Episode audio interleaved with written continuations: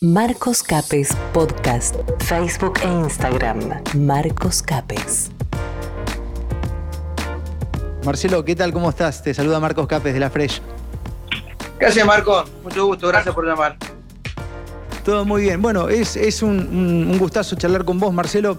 Eh, cuando te íbamos anunciando hoy en la mañana de la radio nos llegaban un montón de preguntas para que te hagamos, muchas con el mundo sindical, que si te parece por ahí hacemos otro día otra, otra charla o bueno, te voy echando alguna, no sé qué tiempo tenemos. Sindical, eso es lo importante, porque los sindicatos docentes que es parte del mal sindicalismo, son los que están impidiendo las clases. Así que hablemos de eso primero. Mm. Eso es lo importante. El COVID está lleno de, opiniones profesionales. Hablemos del sindicalismo, del mal sindicalismo y del sindicalismo que viene que queremos ser nosotros. Ahí está, Marce. Bueno, y te quiero preguntar algo porque quiero ver tu opinión ahora. En algún momento, por ahí te vimos muy cerca de Baradel y todo ese tipo de sindicalistas que a lo mejor ahora no son los más queridos. Eh, ¿Qué pasó ahí medio con... ¿qué, opinión te merece este trabajo? No sé si te pregunto esto porque te vimos por ahí en algún momento y ahora ya te vemos en una antípoda, digamos, como que has, no sé si crecido o cambiado de opinión. Bueno, uno aprende, indudablemente, Marco. Seguramente vos no sos el mismo que eras hace unos años en tu carrera periodística, mm. uno va evolucionando y aprendiendo. Eh, obviamente que hay fotos mías con Baradel, con Pablo Moyano, con Hugo Moyano, porque yo soy sindicalista y los sindicalistas estamos en actos con muchos sindicalistas. O sea que es como que vos te saques fotos con periodistas. O sea que una foto en definitiva no dice nada. Digo esto porque las redes, viste, enseguida aprovechan, pero este hace el nuevo sindicalismo, y está con Moyano, y, pero dime una cosa, acá vos podés ver ahí atrás mío a, Tomada, eh, que fue el, el, mm. ministro de Salud del quimismo. Entonces, las fotos no se ocultan, soy parte del sindicalismo y está bien que haya fotos. La foto no te define, en definitiva. Ahora, ¿qué me pasó a mí? Bueno, me di cuenta. Digamos, yo soy un, si se quiere, un recién llegado al sindicalismo. Yo vengo del mundo académico, soy un doctorado, ahí ves mis títulos. Soy un doctorado de la mm. Universidad de Buenos Aires, soy un académico, soy un científico, escritor de libros y devenido en sindicalista. Obviamente cuando uno, este, digamos, empieza a caminar el mundo sindical, aprende. El sindicalismo es muy importante, la solidaridad, los convenios colectivos, la relación de dependencia, la pelea con los empleadores, la registración laboral, el trabajo en negro, perfecto. Cuando vas caminando más te das cuenta que eh, la CGT no hace un buen trabajo por este, por los trabajadores. Es decir, es un organismo político, en vez de ser una, una representación de todos los trabajadores, es una, una, representación de los políticos de turno, ¿no es cierto? Eh, con lo cual, eso no me gusta. Yo quiero una CGT que represente a los trabajadores. Digo esto porque en este año hay elecciones en la CGT. Cuando empezás a ver mm. que, están los famosos gordos, que tienen gran cantidad de afiliados, que no tienen buenos salarios para sus trabajadores, que este, juegan a la política básicamente y, son responsables de 7 millones de empleos en negro, decir, no, ese no es el sindicalismo que yo quiero. Yo quiero libertad sindical, democracia sindical, menos planes y más trabajo. Y ahí tomo distancia. Tomo distancia en la filosofía, en la ideología, en el agrupamiento. Nosotros creemos la, la CTE, que es la Confederación de Trabajadores y Empleadores. Entonces estamos en las antípodas porque ellos están apoyando un gobierno que genera 2 millones de empleos perdidos, 3 millones de nuevos pobres, 250 mil empresas cerradas y no han salido a la calle a defender, y no han salido a la calle a defender la educación. Los gastronómicos que, que han cerrado, los bares y los gimnasios, no han salido a defender una fuente de trabajo. Entonces, esa CGT a nosotros no nos gusta y nosotros defendemos un nuevo modelo sindical, por eso tomé distancia, Marco. Mm. Bueno, está, está, bien tu explicación, ¿no? Porque tenés razón en lo que decís. Nosotros no somos los mismos que hace 10 años cuando empezábamos a hacer esto y creo que uno va aprendiendo y se va dando cuenta también con quién cuenta. Hoy quedó demostrado, ¿no? Que hay muchos sindicatos que la verdad no se entiende muy bien cuál es su trabajo. Creo que son parte de una de un sistema donde se utiliza la gente como negocio, ¿no? Este, este sistema perverso, donde a veces el Estado está mezclado con, los trabajadores, con algunos, con algunos representantes. Bueno, un tongo enorme que quedó demostrado, porque, digamos, depende de quién está en la tropa, eh, hay más o menos reclamos, ¿no? O sea que esto tiene que ver con afinidades más que con defensa de trabajadores o, o cuestiones que no. Y este año creo que fue un año en donde se vio cuál es el verdadero sindicalismo, Marcelo, ¿eh? El año pasado, te quiero decir yo te diría que el verdadero sindicalismo somos nosotros que salimos a la calle. Mira, eh, la última movilización que hizo farmacéuticos y bioquímicos, que vaya mi felicitación para ellos porque pusieron el hombro testeando, preparando el alcohol en gel, los barbijos, la medicación, eh, el plasma de pacientes recuperados, o sea, poniendo el hombro sin hacer zoom, ¿eh? en la farmacia y en el laboratorio de análisis clínico, con el mayor riesgo de contagio, sin embargo, cumpliendo su función. Y salimos a la calle por los gastronómicos, por los gimnasios que te decían, por las clases presenciales, por el trabajo, porque si vos no vas a trabajar, si vos no haces tu trabajo como periodista, no cobras al fin de mes. Y eso tenemos que mm. entender. La suerte que tienen algunos trabajadores estatales de no trabajar y cobrar igual, eso es un privilegio que le está hundiendo a la Argentina. Es un mal ejemplo. Y eso no es peronismo, porque te digo, porque si no, porque peronismo. No, no. Hay mucha, hay mucho, digamos, gente que odia el peronismo, pero no lo entiende bien. Y hay mucha gente que se dice peronista sin ser peronista. Por, particularmente en el sindicalismo hay mucho peronismo, pero poco peronistas. Eh, y estos, estos que se dicen peronistas tienen que entender o leer, yo nací cuando Perón había muerto, este, qué hacía el general Perón. Perón no, no convalidaba el no trabajo. Perón te daba mejores salarios y convenios laborales y, peleaba por mejoras en el lugar de trabajo, pero vos tenías que ir. Preguntale a un gastronómico de la época, preguntale a un metalúrgico de la época, me, preguntale a un ferroviario de la época, de la época de Perón. Tenían que ir, capacitarse, hacer cursos, ir a laburar, este, viajar 40 minutos hasta llegar. Y entonces ese eh, eh, el esfuerzo y, lograron algo que se llama la movilidad social ascendente. En esa época, un ferroviario tenía un hijo que era abogado, ingeniero médico. Hoy, un ferroviario tiene un hijo que es planero, piquetero, homeless. Entonces, es obvio que la, hoy hay movilidad social descendente y había con Perón movilidad social ascendente. Entonces, nosotros estamos atrás de eh, un nuevo sindicalismo que recupere la cultura del trabajo, del esfuerzo, de la dedicación, sin trabajo, sin esfuerzo, sin dedicación, no tiene ninguna salida la República Argentina. Fíjate que en estos últimos años los que más ganaron fueron Grabois, el Chino Navarro, Pérsico, eh, este, Delía, todas las organizaciones sindicales que inclusive hoy son funcionarios de este gobierno, porque el gobierno anterior, digamos la verdad, le dio más planes de los que tenían. Eh, pero este no solamente le da más planes, sino que los ponen en los cargos públicos. Entonces, inclusive los reconoció como sindicatos a la UTEP, particularmente la economía popular, lo cual es un disparate jurídico y es un disparate a la concepción del sindicato, porque es, es convalidar el pobrismo eterno. Pero bueno, claro. por un nuevo modelo sindical, Marcos. El negocio de la pobreza. Ahora, eh, yo recuerdo, ¿no? Eh, yo no soy muy afín al, peronismo, pero sí, Perón decía que mínimamente cada uno tiene que este, trabajar por lo que consume, digamos, tiene que generar lo que consume mínimamente. O sea que en esas cosas, con algunas que otras disidencias, este, estaba claro cuál era el mensaje y qué es lo que había que hacer. Ahora también, Marcelo, es cierto que gran parte de todo lo que hoy estamos viviendo hay responsabilidad no sé si del peronismo, de algunos peronistas, ¿no? Eh, que han permitido, este, que se fueron camandoleando, digamos, que fueron permitiendo que lo que hoy llega al poder esté, porque si no hubiese sido por el peronismo, no estarían, y en más, me animo a decir que conservan el poder gracias al peronismo, porque si el peronismo estaría de desacuerdo, el verdadero peronismo, ¿entendés? Te escucho a vos, por ahí lo puedo escuchar, no sé, algún Guillermo Moreno, que está muy disidente, algún que otro, este... Eh, si todo lo que está detrás eh, estaría realmente alzando la voz, que hubiese pasado en, con Macri, hubiese pasado quizás una manifestación de tipo, yo no sé si esta gente hoy haría lo que hace, ¿me explico? O sea que hay cierta complicidad ahí, hay que hacer un culpa, ¿no? Indudablemente.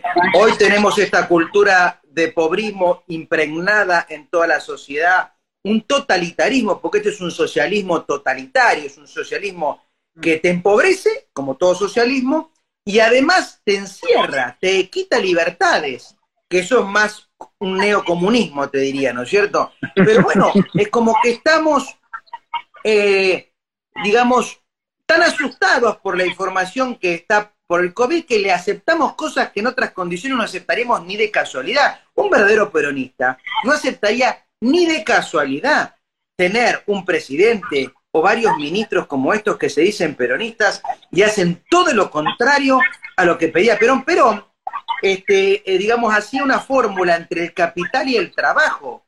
Estos no quieren capital, cierran empresas y estos este, se ponen contentos. Cerraron empresas de, aeronavegación, eh, de aviones, eh, al principio de la pandemia y se ponen contentos. Mercado Libre, una de las, digamos, de los iconos informáticos del nuevo modo de, de, compraventa virtual, eh, se va y no les importa.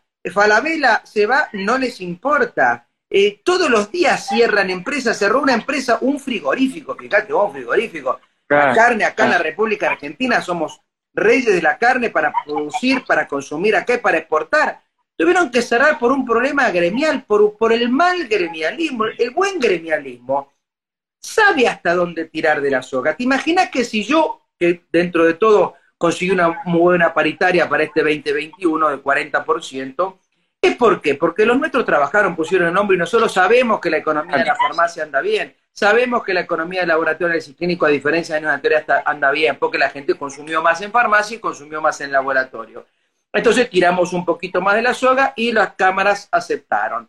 Ahora, si yo veo que no hay trabajo y está por cerrar, voy a poner, voy a pararme en la puerta, movilizarme en la puerta de la farmacia o en el laboratorio para forzar este, un cierre directamente eh, y, en la pérdida de las fuentes laborales, como hicieron estos compañeros en los frigoríficos, o de repente me voy a sentar para negociar que sí, que no, deme esto, está bien, apoyamos en esto. El verdadero sindicalismo es, es, es el arte de lo posible, siempre para mantener el trabajo registrado. El trabajo registrado se pierde en el mundo, Marcos. En el mundo cada mm. vez hay menos trabajo registrado, entonces es un bien preciado que hay que mantener. Y el sindicalismo, y el sindicalista particularmente, tiene que hacer un gran esfuerzo para mantener ese trabajo registrado. No quiere decir que le conceda todas al empleador y que se convierta en un empleador que desconozca a sus, representados o, o, a sus afiliados. No, no estoy diciendo eso de ninguna manera. Lo que estoy diciendo es que si yo sé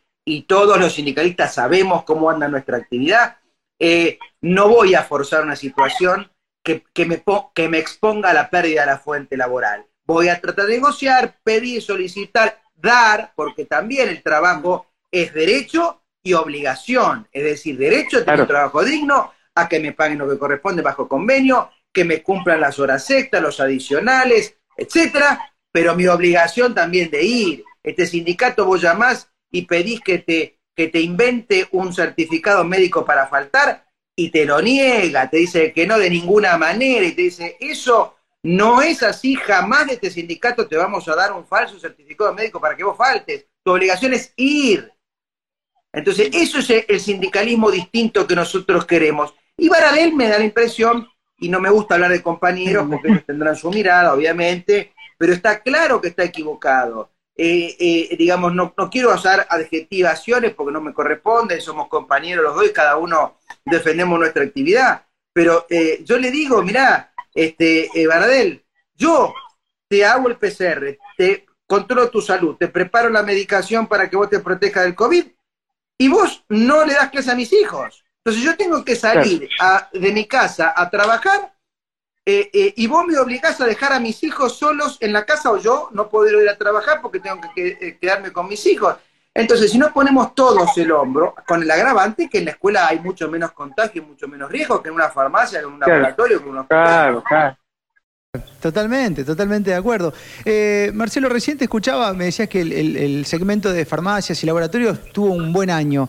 Eh, ¿Hay aumentos en los costos de los medicamentos que han sido inclusive hasta desproporcionados, teniendo en cuenta incluso la inflación, que se puede considerar en promedio la real, no, no la que te vende las estadísticas, que a veces son mentirosas? ¿A qué se debe eso, Marcelo? Y si tiene que ver un poco las medidas de encierro con, ese tema eh, o, con la mano que ha puesto el gobierno para que estos aumentos sean así bastante desproporcionados?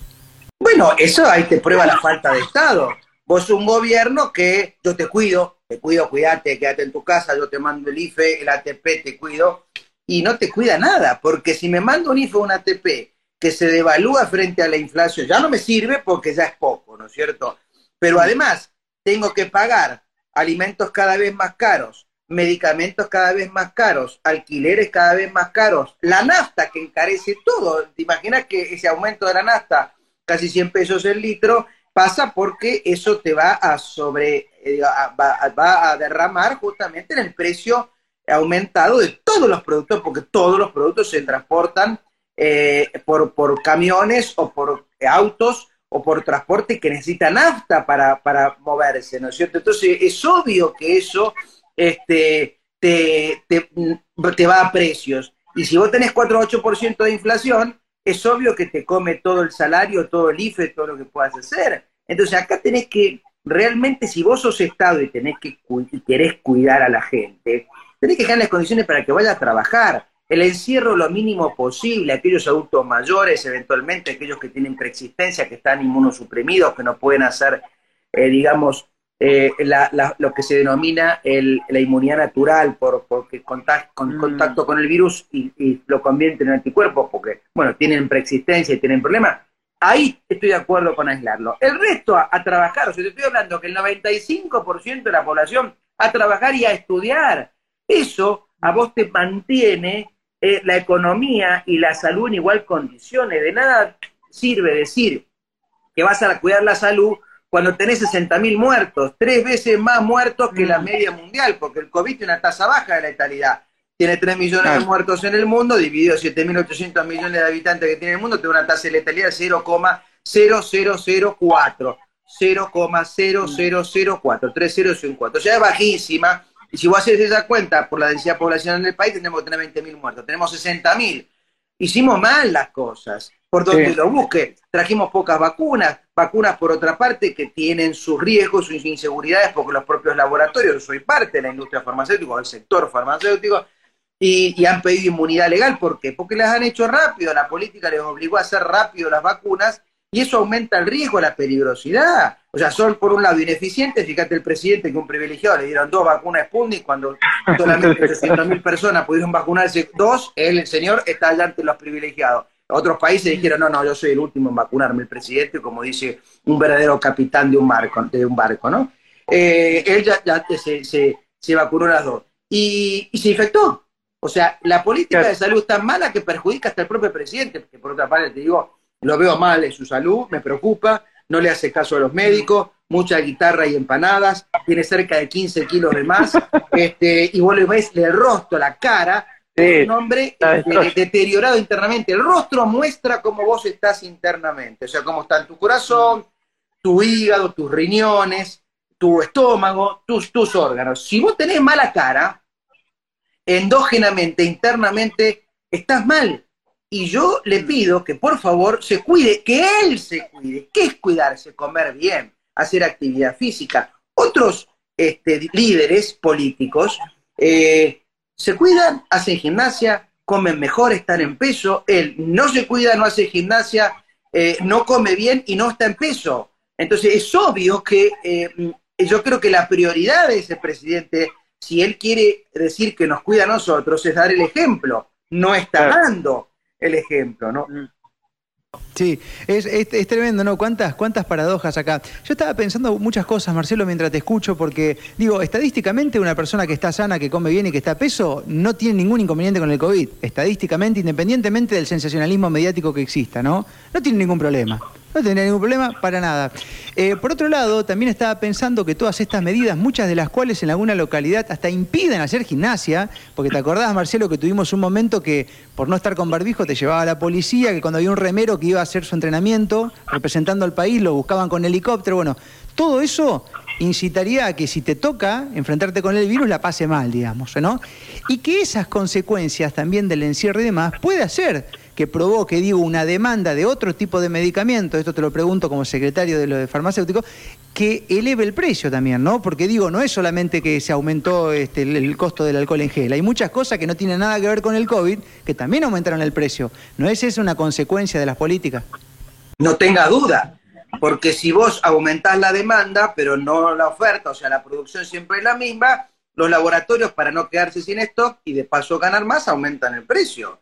Vos tenés que forzar mayor producción, mayor competencia. Si vos querés bajar el precio de los medicamentos, hace que más laboratorios estén en la Argentina y que más laboratorios produzcan. Si vos querés bajar el precio de la carne, hace que haya más cabezas de ganado y más frigoríficos y más carnicerías. Eso, eso es una obviedad. Ahora, si yo lo que pretendo para bajar el precio de la carne, ir a la carnicería y multarlo porque aumentó el precio, o a la farmacia a multarlo porque está el precio del medicamento alto, y bueno, no entiendo de política, ni política diga de, de, carnes ni política farmacéutica. Y este gobierno no entiende, está encerrado en, una, en, una, en un dilema ideológico en donde él cree que el enemigo es el capitalismo, o sea, entiende cero de peronismo, porque eh, la fórmula, te repito, de capital y trabajo es lo que nos va a sacar adelante. Eh, y entonces, claro, eh, los, los, los, empresarios aumentan igual porque tienen el poder para hacerlo. Entonces, es obvio que las políticas de salud no, no, no pueden hacer. Aparte, es contradictorio querer controlar un empresario en el marco de pandemia. Tener todo el personal eh, que, por un lado, lo mandas a la casa y que no vaya a trabajar, y, y, necesitas inspectores para inspeccionar supuestamente gente que viola las normas que vos mismo este, promovés. Acá, para bajar el precio de cualquier producto, hay que aumentar la producción, hay que aumentar la oferta. El Estado lo puede hacer, facilitando la instalación de frigoríficos, de laboratorios, de, gente que produzca vino, gaseosa, lo que sea, bajando los impuestos, facilitando la registración laboral. Nosotros estamos con una propuesta de pago de este, cargas sociales a cuenta de IVA, o sea, ahí, digamos, vos obligás al empleador a que tenga en blanco al trabajador y con eso se ahorra el IVA. Entonces vos promovés este, de esta manera el blanqueamiento y la registración laboral, porque si no, el, el,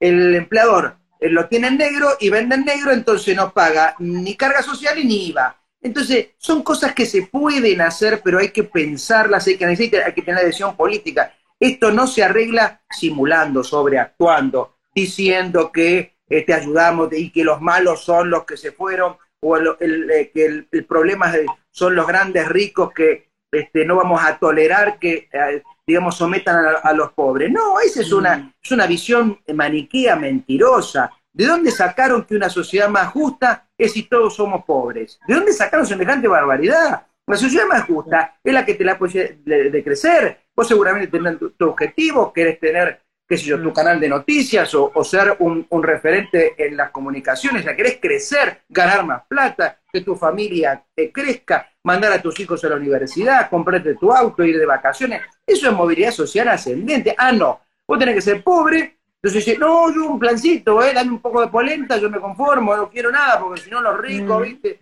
Es semejante barbaridad que el trabajador quiere ser igualmente pobre. Pero uno tiene esa concepción socialista, insisto, totalitaria, es un disparate que nos estén encerrando a partir de las 20 horas hasta las 6. Reflexionemos y rechacemos y luchemos para revertir este, este toque de queda de las 20 eh, horas hasta las 6, porque eso nos salva una sola vida, eso es asustar a la gente, es someterla, y yo te digo, prefiero ser un hombre libre con riesgo de enfermar que un esclavo con salud, ¿eh? Y eso creo que debiera ser la máxima de todos los que nos están escuchando. Primero está la libertad, primero está la libertad. Y aparte está demostrado que de salud esta gente que nos gobierna no sabe nada. Nada, nada, nada. Sabes que justo te cité en estos días, Marcelo, con esa frase que acabas de dar, porque me parece que es espectacular. De hecho, los fundadores de esta patria siempre citaban a la libertad como lo primero que hay que obtener. Te quiero, te quiero preguntar por otra cosa, también ya me meto más en el campo como bioquímico. Eh, tiene que ver a que, porque hay un show con la segunda ola, Marce, una segunda ola que la vienen este, esperando muchos, que la vienen militando, que la vienen difundiendo. Y para que todas estas medidas que hablábamos recién de toque de queda y demás se hagan efectivas, tiene que haber un susto que acompañe a todo esto para que muchos cedan su libertad. Y creo que acá te voy a preguntar por la efectividad de una de las claves en todo esto que tiene que ver al PCR, este famoso test que se hace que muchos están dando a conocer muchos profesionales, che, loco, ojo que no lo podemos guiar solamente por esto, lo podemos tener como herramienta, pero tiene un porcentaje de inefectividad, ¿no? Yo conozco amigos que le han dado negativo y tenían alto COVID, Marce, ¿eh? o al revés. Entonces, ¿qué pasa?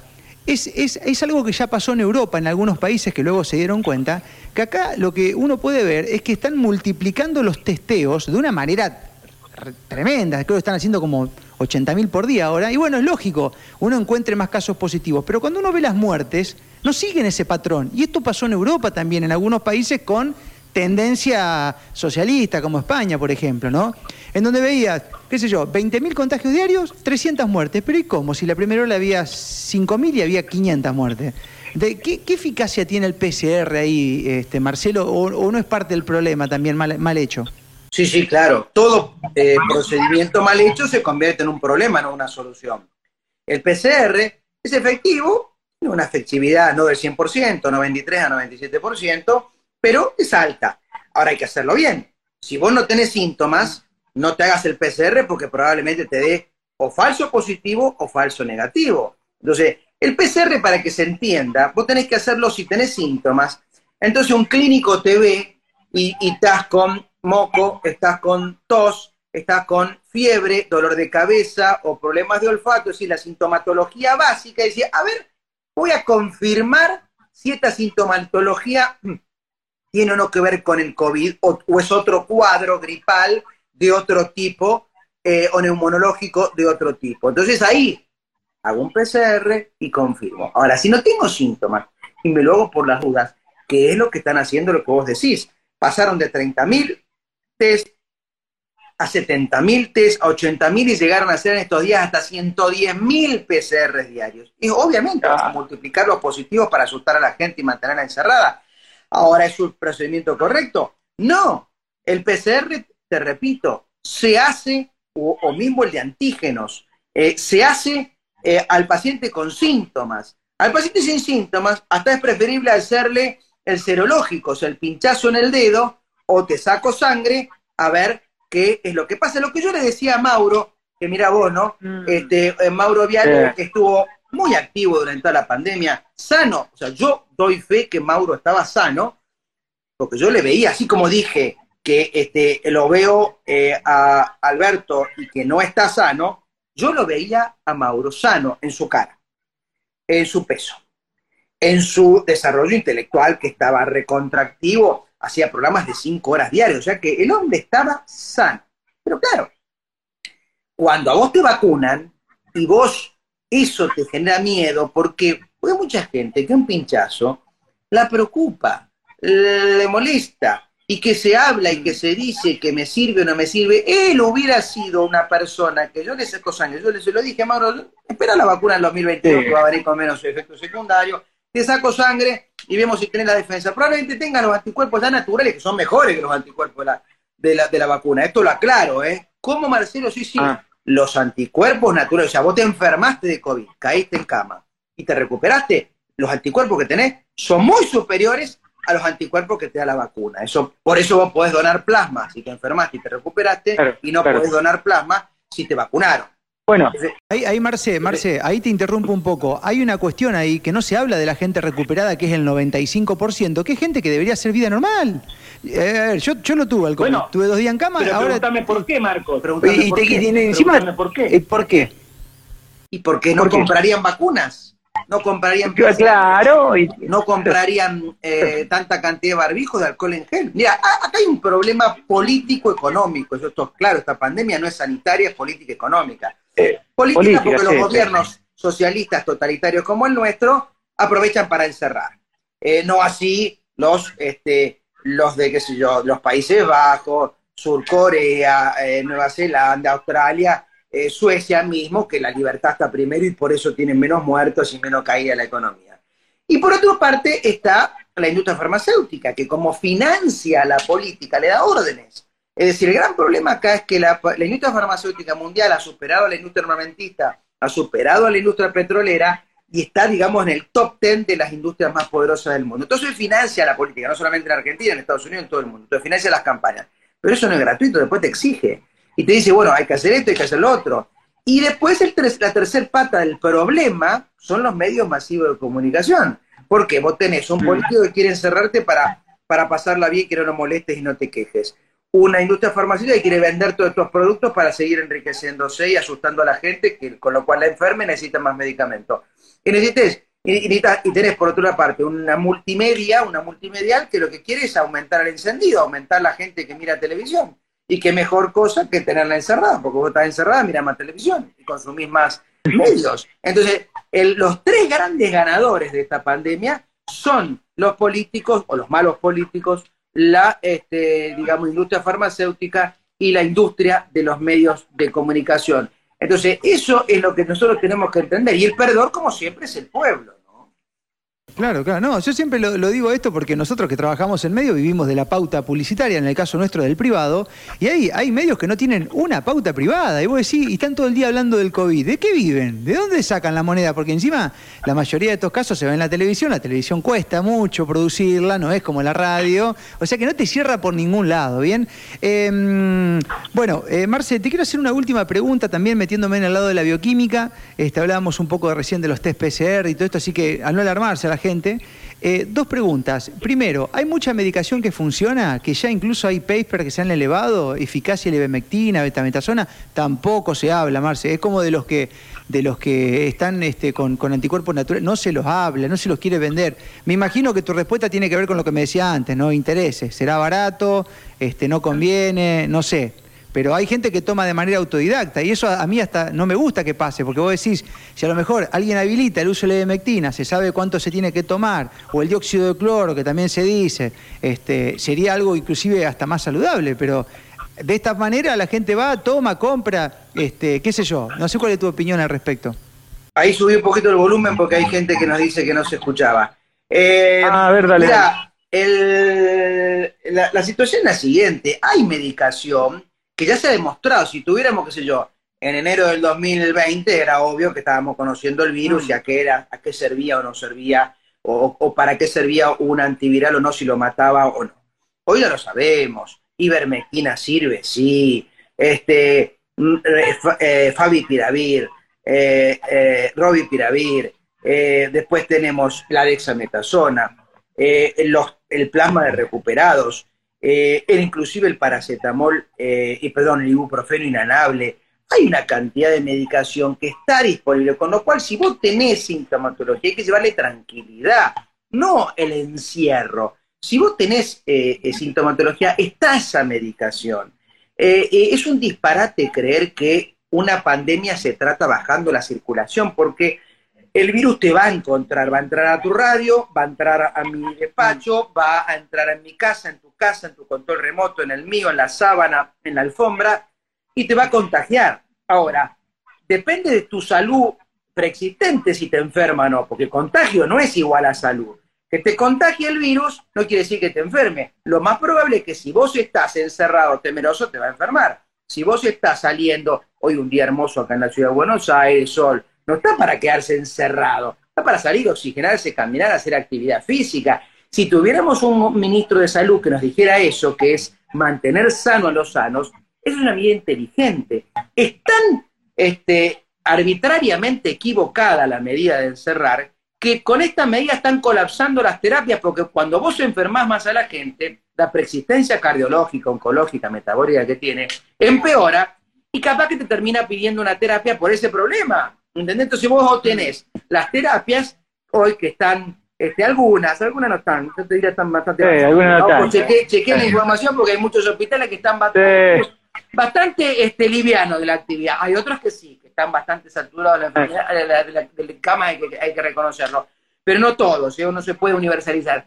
Y están en muchos casos con pacientes que, que, este, no fueron atendidos el año pasado y lógicamente agravaron su cuadro y ahora están en terapia. Para la salud hay que atenderla globalmente. ¿De quién les dijo que solamente vale la pena salvar una vida de COVID? Acá vale la pena salvar todas las vidas. A ver si entendemos que este, em, eh, eh, en medicina tenemos que salvar vidas y prevenir enfermedades. No, salvar vidas de COVID para que el gobierno de turno se lleve una cucarda, que no ha salvado ninguna, porque repito, encima no muertos hay de COVID, ¿no? Claro, claro. encima le salió mal, ¿no? Y, de COVID dudoso también, Marce, porque nosotros acá en Esperanza hay denuncia de gente que le han ofrecido dinero para hacer pasar por COVID. Eh, lo mismo pasa con las terapias intensivas. Yo no sé cómo se maneja ahí el, mercadeo, pero hay una tendencia a poner en terapia intensiva más gente de la que tendría la necesidad de hacerlo. Entonces ahí también... ¿Por qué, Marco? Y porque hay dinero en el medio, qué sé yo, hay intereses. Eh, eh, no, sacar el qué sé yo, hay, es decir, las este, terapias, las terapias reciben dinero por el Estado por cada día de atención de pacientes COVID. Hay un módulo famoso COVID que el Estado le paga a los centros de salud por atender pacientes COVID. Visto esto desde el punto de vista económico, es más rentable atender pacientes COVID porque recibís esta plata del Estado que atender otro tipo de pacientes que tenés que gastar e invertir porque te cubrís con la que paga el paciente por su obra social o su prepaga, ¿no es cierto? Eh, entonces, eh, es obvio que hay una eh, tentación económica a atender a pacientes COVID frente al resto. Entonces le dan prioridad a los pacientes COVID. Mirá, no se pudo haber hecho peor, no se puede hacer, haber hecho peor yo le pido a la gente cuando esto termine, porque quiero dar ya que ya me parece que ya estamos cerrando, quiero dar un mensaje sí de buena este, aliento, de luz al final del túnel a la gente que nos está viendo. Esto termina, o el principio del fin de esta pesadilla es en septiembre ahora de este año. ¿Por qué, Marcelo? Porque va a terminar el segundo invierno, porque como está pasando en Europa, que ya están cediendo y en muchos países están abriendo, Estados Unidos mismo, varios estados ya están abriendo totalmente, sin barbijo, escuela 100%, trabajo 100%, eh, eh, sea por la vacuna que da inmunidad artificial o por la inmunidad natural de haber circulado, los países empiezan a abrir y porque aparte no son tontos, los países ya se dan cuenta que esto es una mentira y ya le han puesto costo mm. a la industria farmacéutica y a las comunicaciones y a la política y decir, chao, este, aprovechás hasta el segundo invierno. Y después nos tocará a nosotros, cuando termine septiembre, si Dios quiere, vamos a volver a la normalidad, no nos dejemos asustar, que viene el nuevo virus, que viene la nueva cepa, ¿eh? porque está claro que acá hay muchos infectólogos, algunos de los cuales han sido profesores míos, que les encanta asustar a la gente y salir en televisión, ¿no es cierto?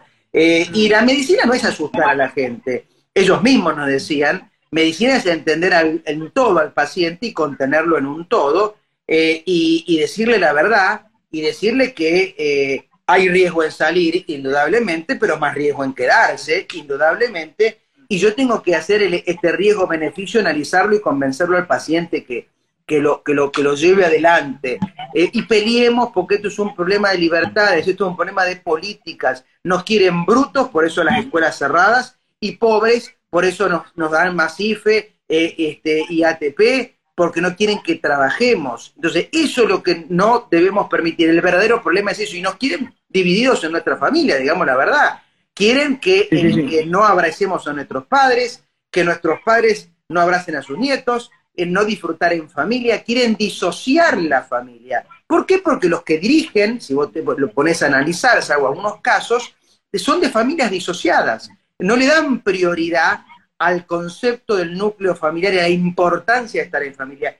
Y si bien esto puede ser una cuestión personal, decir, bueno, para Marcelo, bueno, vos le das prioridad a la familia, vos entendés que otros no, sí, lo entiendo, pero este, no me obliguen a destruir la familia. Que alguien, por cierta circunstancia, quiera vivir disociado en familia, tiene todo el derecho. Ahora, desde una política del Estado, que impedir abrazar a un abuelo, o, que, o ver a un nieto, o abrazar a un hijo porque vino a la escuela, porque supuesta posiblemente puede contagiar, porque nadie contagia si no tiene síntomas. ¿Cómo, Marcelo? Nadie contagia si no tiene síntomas. Es una mentira escrita en algunos papers financiados también por la industria farmacéutica para crear miedo. Vos contagiás a través de los síntomas. Si no tenés síntomas, no contagias a nadie, ni a tu amigo, ni a tu compañero, ni a tu esposa, ni a tu papá, ni a tu hijo, ni vos ni tu hijo te contagia a vos, sino que parte de la estrategia comunicacional. Entonces, eh, eh, entendamos que eso es el, es el momento de aprender esto y salir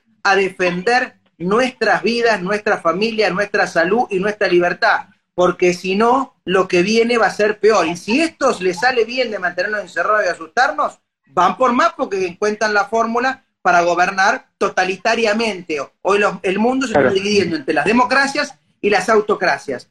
Argentina está entre las democracias, pero quieren llevarla como China y Rusia a las autocracias. El kirchnerismo la quiere llevar a las autocracias. No se lo permitamos.